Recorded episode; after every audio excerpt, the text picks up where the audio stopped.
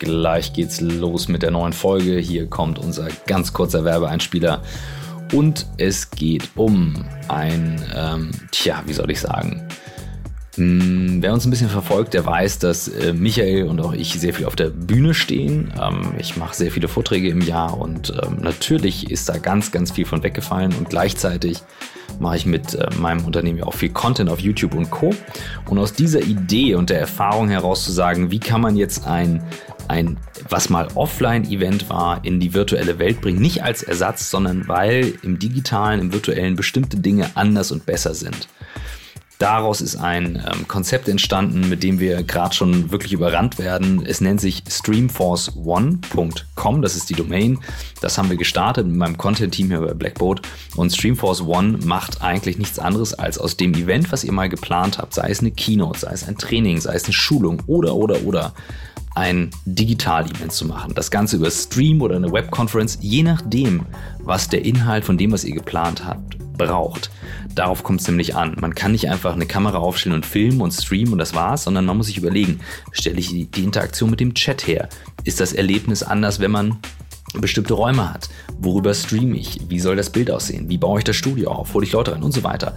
Das alles steht dahinter. Das heißt, egal ob ihr eine Kino, einen Vortrag, äh, ein Event, äh, eine kleine Messe, eine Großveranstaltung geplant habt oder oder oder, das ist das, was Streamforce One möglich macht. Und ähm, wir haben jetzt schon Kunden dabei gehabt, mit, ähm, wo über 2000 Leute bei dem Event dabei waren, teilweise aber auch nur 80 und dafür interaktiver oder auch noch kleiner. Also wirklich von bis Guckt euch an, streamforceone.com für eben wirklich digitale Events zu Hause, völlig neu erlebt, für alles, was jetzt hätte ausfallen sollen und nicht ausfallen soll. Und jetzt viel Spaß mit der neuen Folge.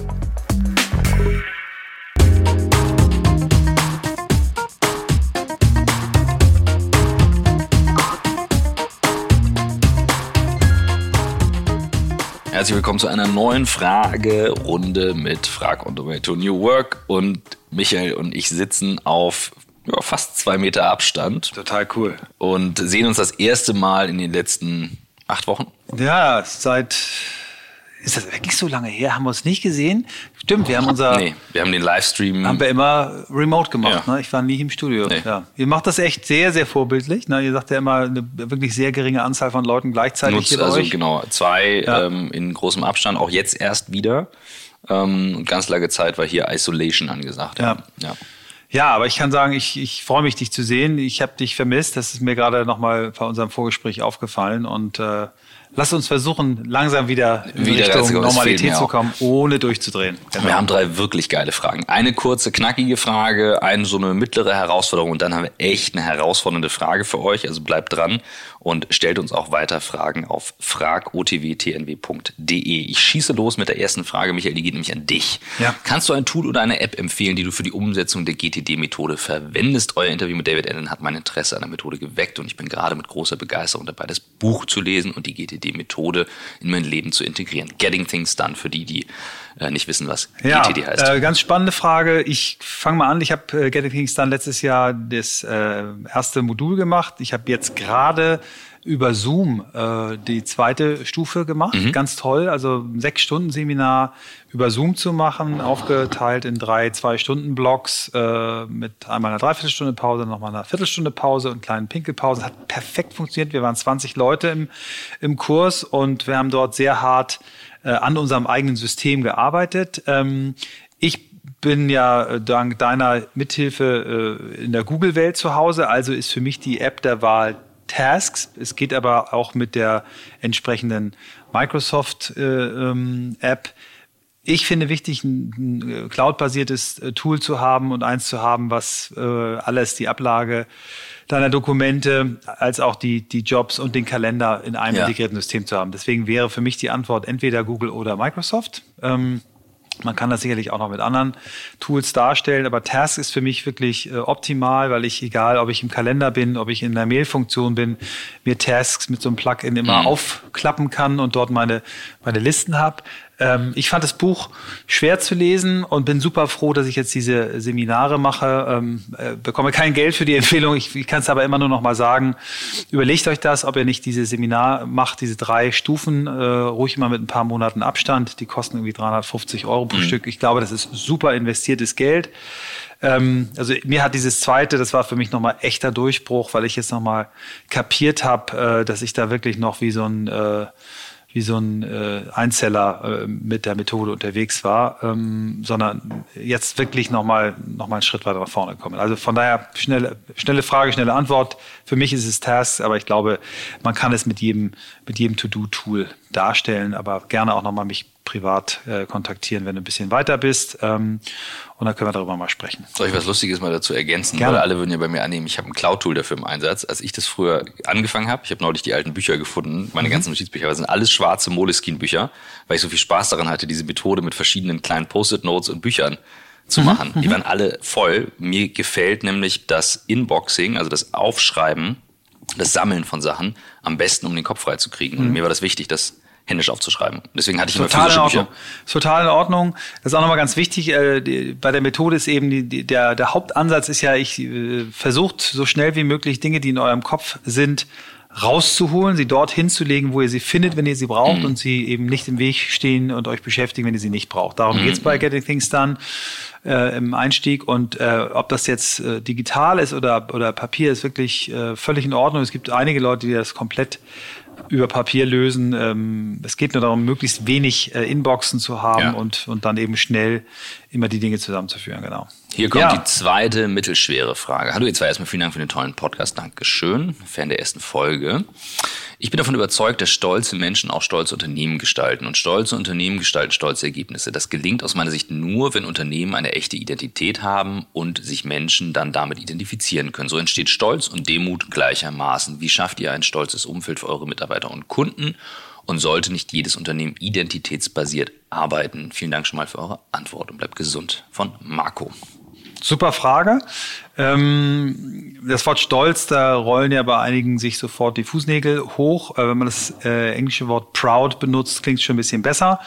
Ich werd oder wurde durch die Frage sofort erinnert an meine beiden alten Chefs äh, Reinhard Springer und Konstantin Jacobi von der legendären Werbeagentur Springer und Jacobi, die vor einigen Monaten einen Fonds gegründet haben, Proud at Work, weil sie herausgefunden haben, dass Unternehmen, die ihre Mitarbeiter stolz machen, also Mitarbeiter wirklich gerne arbeiten, mhm. äh, im Schnitt besser performen und also dieser Index, den sie sich mit Hilfe von ähm, Great Place to Work Daten gebaut haben, mit einem Fonds zusammen eben gezeigt hat, über die letzten 15 Jahre, dass jeder andere Index geschlagen wurde. Ne? Mhm. Also von daher die, die Eingangsthese, äh, unseres Fragestellers genau richtig, sehe ich genauso. Genau, ich bin, also ganz kurz, bevor du mit dem anderen Punkt kommst, ich bin nämlich jemand, der sagt, ich tue mich schwer mit dem Wort Stolz, aber, aber ich habe gemerkt, gerade in den letzten Wochen jetzt mit Corona und Co., das war nicht einfach. Es war auch bei uns ein Up and Down, obwohl wir halt eigentlich eine gefragte Dienstleistung sind mit, mit Cloud und Collaboration Tools. Trotzdem ist hier die Unsicherheit groß. Und ich habe gemerkt, dass diese gemeinsame Identität wahnsinnig getragen hat. Also ich wurde teilweise zum großen Teil von meinen Kollegen mitgetragen in dieser Identität. Mhm, mhm. und ich glaube, das funktioniert nur darüber und da finde ich den Begriff Proud at Work super passend ja. für. Und, und Identität ist ja für uns beide, wir sind ja beide sehr, äh, glauben ja sehr an dieses Thema Purpose für eine Company. Mhm. Äh, ich setze das jetzt mal gleich, Identität gleich Purpose. Und wichtig ist aber, dass damit aus dem Purpose äh, wirklich eine Identität wird, ist eben wichtig, dass der Purpose nicht nur irgendwo steht, sondern gelebt wird. Ja. Also aufgeschriebener Purpose wenn der auch der gelebte Purpose ist, dann ist auch die Identität eben dasselbe. Das ist so der Dreiklang. Ähm, und äh, ich kann das auch nochmal bestätigen, jetzt für, für äh, die Firma, an der ich im Moment dichter dran bin von den beiden, die ich mitgegründet habe. Hyrox, äh, unser Sportbusiness, äh, Eventbusiness, schwierig. Ne? Also wir mhm. haben zwar Glück, weil wir ein Winter-Event sind, dass wir nur ganz, sagen wir, die letzten drei Events nicht machen konnten. Aber wenn ich sehe, wie meine beiden Partner, äh, Moritz Fürste und Christian Tötzke, die das Unternehmen führen, wie die äh, das Team wirklich ähm, motiviert halten durch totale Transparenz, alle Schritte diskutieren. Wir hatten gestern äh, ein Hangout wöchentlich. Wir machen täglich ein Hangout morgens, mhm. immer um 10 Uhr, nur montags nicht. Ähm, und es ist so großartig, was für eine Stimmung in diesem Team ist weil da wirklich alle das Gefühl haben, wir haben eine Chance, die Fitnesswelt mhm. zu revolutionieren. Und das ist so geil, wenn du, wenn du einen klaren Glauben hast an ein, an ein, ein Bild ähm, und dir die Chefs das vorleben, dass mhm. sie es auch genauso sehen und wollen. Weißt du, was mir gerade einfällt? Ich teile das jetzt einfach mal. Ich bin ja Geschichtsfan in ganz vielen Bereichen und ähm, es gibt in der Geschichte von, von Deutschland oder in der Geschichte der Deutschen eine Phase, als wir gegen Napoleon gekämpft haben, als Deutschland noch wirklich ein Fleckenstaat war. Und dieser gemeinsame Feind hat die Deutschen, die verschiedenen deutschen Staaten geeint. Und ich habe gerade einfach den Impuls, das hatten wir auch im, im Corona Situation Room, dadurch, dass wir alle jetzt etwas Gemeinsames erleben, gegen das wir oder wo wir uns neu aufstellen, hilft das ja wahnsinnig, eine solche Identität zu schleifen. Das heißt, du siehst jetzt Firmen ohne Identität viel deutlicher, wo du merkst, okay, die Chefs drehen und machen und schrauben. Und dann siehst du Firmen mit Identität, wie sie funktionieren und kannst daran das einfach weiter stärken.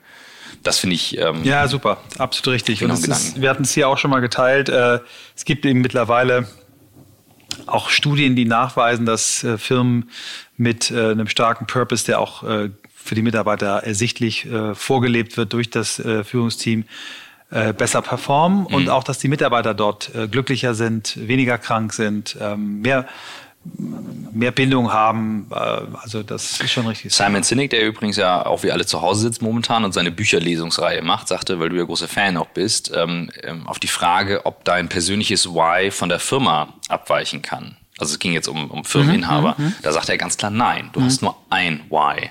Und jetzt würde ich mal die Frage stellen, wie machst du es denn, wenn du als Mitarbeiter in der Firma bist? Genau dann musst du dich ja fragen, passt mein Why in die Identität der Firma. Ja, also das würde ich nicht ganz so äh, hart und scharf sehen. Also A gibt es Menschen, die die äh, Arbeit äh, oder den Teil, den Friedrich Bergmann mhm. Erwerbsarbeit nennt, mhm definieren und sagen, so, solange äh, die jetzt nicht gegen meine Werte komplett verstoßen, gehe ich dahin und mache mein Ding. Und mein Why hole ich mir aber als Kirchenvorstand, als ja. Trainer meiner äh, C-Knaben Fußballmannschaft äh, in Nienstädten. Also mhm. ich da, glaube, das muss nicht so sein. Ähm, aber natürlich ist es, äh, ist es stärker. Ne? Mhm. Und es gibt, äh, wenn man an andere Autoren äh, den ähm, äh, John Stulecki, den du ja mit, mit Caesar zusammen interviewt hast, der, der sagt ja auch, es ist total schlau, diese ähm, äh, Big Five for Life äh, von allen Bewerbern sich anzugucken. Mhm. Und eigentlich, als wenn du das Firma einstellst, mit, mit den Bewerbern diese Übung zu machen, was sind da eigentlich deine Big Five for Life? Und je mhm. höher die Überschneidung ist, deswegen, desto höher ist wahrscheinlich auch die Chance, dass das alles zusammen ein gutes Bild ergibt. Ne? Aber du kannst auch, glaube ich, ja. nicht erwarten bei einer 100.000 Mann Firma, dass 100.000 Leute denselben Y haben. Aber natürlich, je mehr Leute an diese Idee wirklich glauben und sie zu ihrer eigenen machen, desto stärker ist eine So eine Phase wie jetzt kann helfen. Und es ja. ist die perfekte Überleitung zu unserer wirklich herausfordernden Frage, die wir hier haben. Die kommt von oh. Chris. So, schnallt euch an. Ihr seid ja beide große Fans von Friedrich Bergmann. Nehmt ihr das Verständnis von New Work, wie er es beschreibt, eigentlich ernst? Ich habe den Eindruck, dass ihr euch die schönsten und einfachsten Rosinen, Mindset und Tools rauspickt und die Frage nach den größeren gesamtgesellschaftlichen Veränderungen ausblendet. Hintergrund? Ich lese seit einiger Zeit sein neues Buch Neue Arbeit, neue Kultur und ich hadere damit, es zu Ende zu lesen, denn sein Verständnis von New Work ist deutlich mehr als nur neues Arbeiten. Es geht eigentlich um New Life. Sogar eine ganz neue Gesellschaftsform. Im Podcast liegt meines Erachtens der Fokus meist auf Mindset und Tools und Persönlichem, beides wichtige und interessante Sachen, aber seine Idee ist viel größer. Sie ist eine Vision, vielleicht eher eine Utopie. Zentren für neue Arbeit, lokale Produktion, Personal Fabricator etc. Mir ist an vielen Punkten unklar, wie er glaubt, das erreichen zu können. Und trotzdem beschneiden wir damit nicht das New Work-Thema um einen wesentlichen Aspekt, machen wir es uns nicht zu bequem. Ich schreibe wir, denn für mich ist das persönlich ein Painpoint, ein gewisser Widerspruch, der mich in meiner Bequemlichkeit ärgert. Vielleicht könnt ihr mir an dem Punkt weiterhelfen. Geile Frage. Ja, Applaus. Das ist eine der schönsten Fragen, die wir bisher überhaupt bekommen haben. Ja. Ich fange an. Hau raus.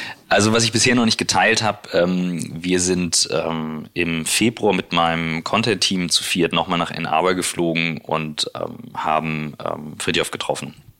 Und ich möchte nicht zu viel verraten, denn es wird dieses Jahr dazu etwas geben und das wird wirklich großartig. Und Fridjof und ähm, und es wird kein Theaterstück. Nein, es wird kein Theaterstück. Und ähm, Fridjof und, und, und uns verbindet eine Freundschaft, also wirklich eine enge Verbindung, denn na, wir haben das Verständnis davon, dass New Work sehr, sehr, sehr viel mehr ist. Also ich gebe mal ein Beispiel.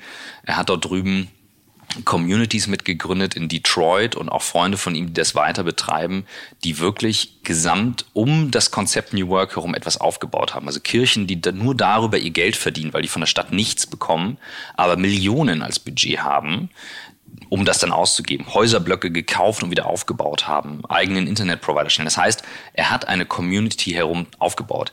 Die Leute können diesen Begriff nicht benennen. Also die gerade die Jüngeren, die ich getroffen habe, die wissen weder, wer Fridjof ist, noch wissen sie, was New York ist. Interessiert sie auch nicht, weil sie mit dem, was sie dort bekommen, etwas kriegen, was mehr ist als ich verkaufe Drogen auf der Straße oder bin im Knast oder sonst was. Und das war phänomenal der, der, der Freund von Fridjof, der das damals reingebracht hat, der konnte das natürlich benennen, aber den geht es nicht ums Konzept. Und wir hängen in Deutschland ganz oft an diesen Begriffen und Konzepten. Scheiß drauf, dass das New Work heißt. Es ist eine Philosophie, es ist eine Einstellung, es ist viel, viel mehr. Aber du musst irgendwo anfangen.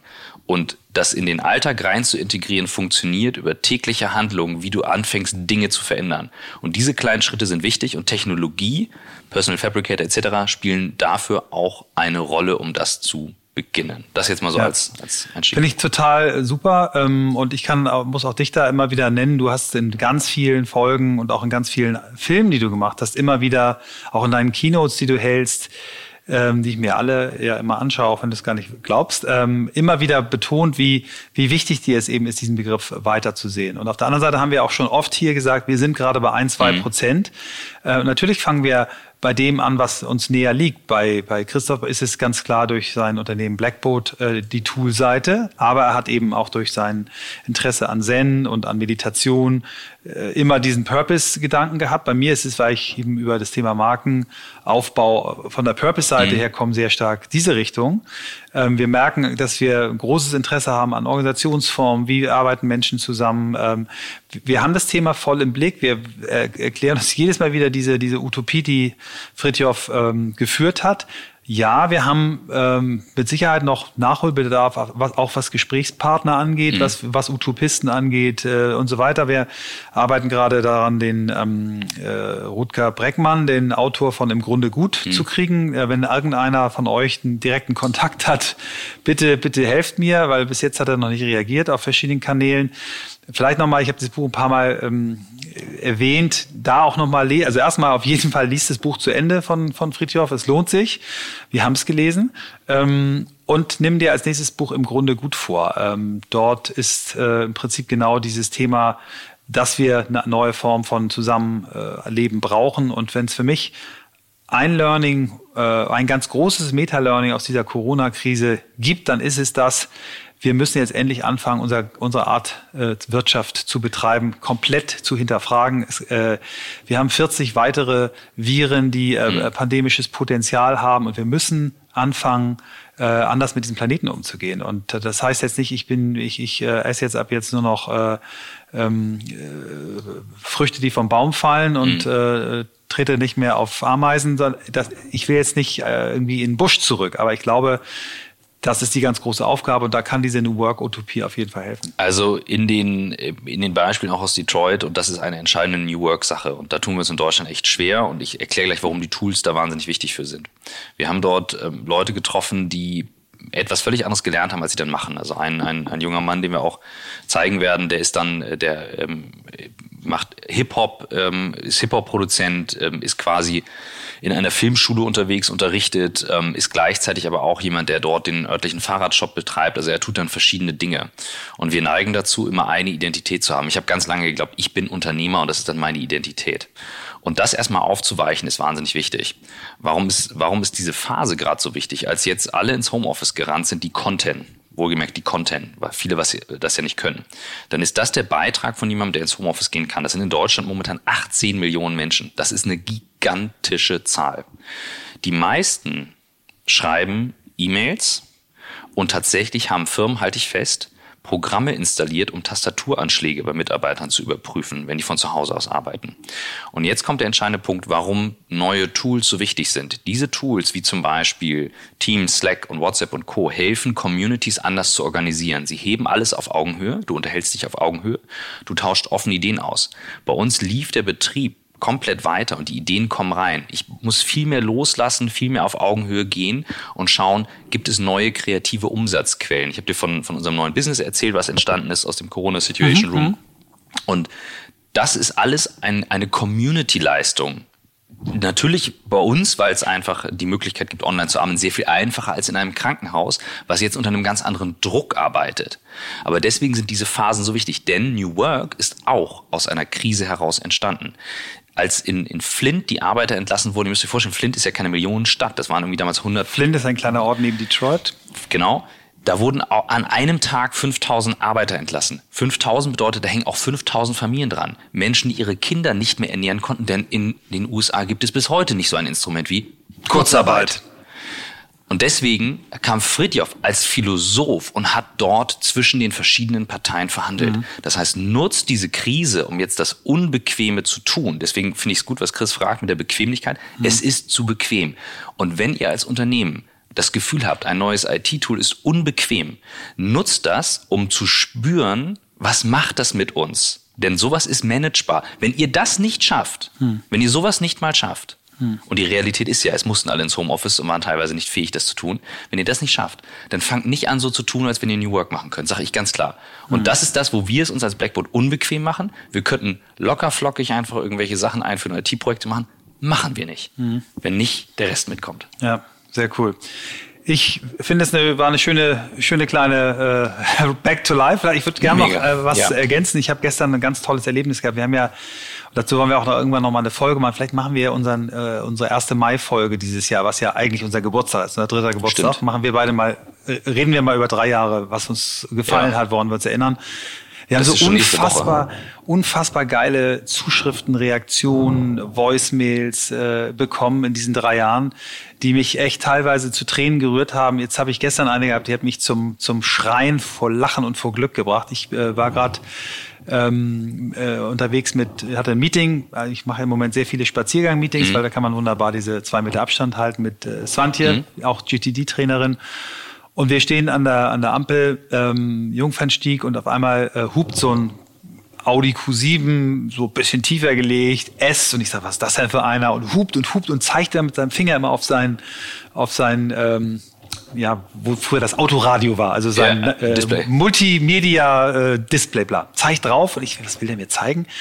Und dann dreht er die Scheibe runter und, und ruft raus, ey, ich höre gerade deinen Podcast, voll geil. Und ich habe gesagt, Alter, wie geil bist du denn bitte? Ähm, äh, ich habe mich so nice. gefreut ähm, und es kommt immer häufiger vor, auch dass Leute mich ansprechen und sagen, du, ich habe dich an deiner Stimme erkannt. Und äh, das Allerlustigste erzähle ich auch noch ganz kurz. Ähm, in meinem engsten Freundeskreis, meine Kieler Freunde, die finden den Podcast scheiße. Die finden, die finden Podcast scheiße und finden meinen, unseren Podcast besonders scheiße. Was labert ihr da immer rum? Das ist so ein Scheiß und so. Und bin ich mit einem Freund auch zusammen am Spazieren. Wir gehen über so eine Alsterbrücke und da kommt eine wirklich attraktive junge Frau auf einem Stand-Up-Paddelbrett äh, äh. unter uns durchgepaddelt und ruft so hoch, hey, hallo, bist du Michael? Und ich, ja, ich höre deinen Podcast. Und, und, und hat der Freund, steht daneben, hä, was? Und dann rennt er so über die Brücke, weil sie so unter uns durchgepaddelt ist, auf die andere Seite. Was ist denn so geil an dem Podcast? Und dann hältst du an, ja, ich, ich arbeite im Marketing und ich krieg da so wichtige Informationen für meinen Job, die kann ich nirgendwo anders lesen. Ich höre jede Folge und ich dachte, okay, guck mal, es gibt ein paar Leute, für ja, die ist der Podcast irgendwie gut. Und äh, deswegen sage ich auch nochmal, weil wir natürlich als, als Format auch weiter gerne machen wollen, wenn ihr das auch so findet wie der Audi ähm, Q7-Fahrer oder die Stand-Up-Paddlerin, gebt uns gerne ähm, ein paar Sternchen ja. äh, bei äh, Apple oder bei, bei Apple Podcasts oder bei Spotify. Gerne auch die Kommentare da. Also das macht wahnsinnig viel Spaß, ja. da die, die Sachen zu lesen. Wenn es negativ ist, schreibt es uns direkt. Genau. ähm, äh, aber auch wenn, ja, ihr könnt es auch negativ da reinschreiben, natürlich auch okay. Aber, wir, wir freuen uns über, natürlich noch mehr über fünf Sterne und tolle Bewertung. Total. Ja? Wir machen mal einen kleinen Fresh-Up von unserem Design. Ich finde, das haben wir nach drei ja, Jahren mal. Das finde ich äh, auch. Dringend notwendig. Und ähm, wir können ja wirklich mal gucken, dass wir diese Jubiläumsfolge mal so ein bisschen äh, unsere Highlights, äh, unsere Erlebnisse erzählen, ähm, unsere Learnings nochmal auffrischen. Mhm. Finde ich gut. Und ich ja? heute Abend wieder auf. Sehr wenn schön. Du Bock hast. Heute Abend legst du auf. Naja, also wenn die Folge Ja, ja, kommt. schon klar. Diesen ja. Freitag. Ja, Freitag. Heute ist ja Freitag. Heute ist Freitag. Alles klar. Super. Nice. Christoph, ich wünsche dir einen schönen Ausklang der Woche und äh, stay safe. Same. Bis zur nächsten Folge. Bis bald an euch alle.